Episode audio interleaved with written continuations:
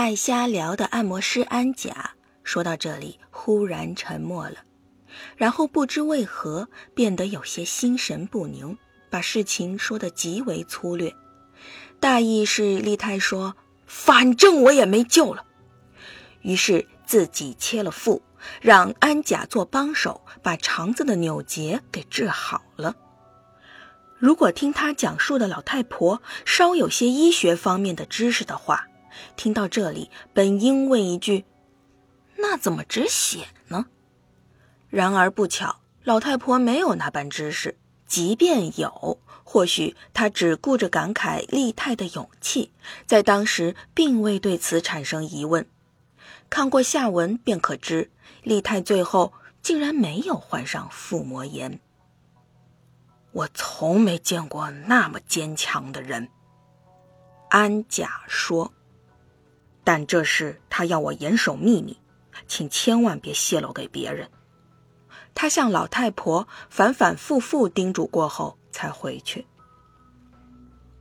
两三天后的一个早晨，就在仙台板的坡底，横陈着按摩师安甲被斩杀的尸骸，伤口是从背后朝着脖颈一刀砍下去的。又是两三天后的下午，丽泰恢复得很顺利，已是差不多可以稍作交谈的状态。尊次郎坐在他枕边，丽泰仰卧着。抬起眼皮看着尊次郎的脸，用虚弱的声音说道：“看似安甲的，是你吧？”“哪有啊？”尊次郎面带笑意，“太可怜了。”说着，丽太又缓缓的闭上了眼睛。大约又过了一星期。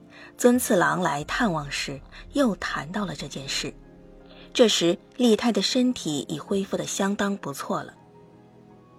你可真傻，怎么会把藏密信的地方告诉那个话匣子？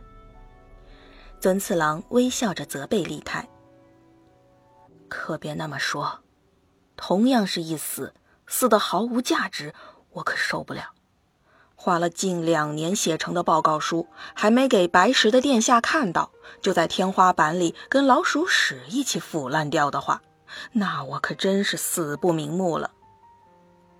话是这么说，可也得看人呢，谁会糊涂到找那样的家伙坦白呢？那你说，那种情形之下，我找谁坦白好呢？有必要找谁坦白吗？那情形怎么可能疏忽呢？听说你死了，我还不得立刻跑来，趁隙亲自将他找出来？那你现在能不能找到他藏在天花板哪里呢？什么能不能找到？那个按摩的已经详细跟我说了，那是在确知你已经得救后不久，他对我说了这事儿，还故作神秘，很是居功自傲的样子。又语气轻浮，叨叨个没完。当时我就觉得，若是给这个家伙留下活路，他很快就会去别处这样瞎讲一通。反正他是我杀的，但即便你就那样死了，那家伙遵照你的遗言把密信送到我这里来，我也不会让他活下来的。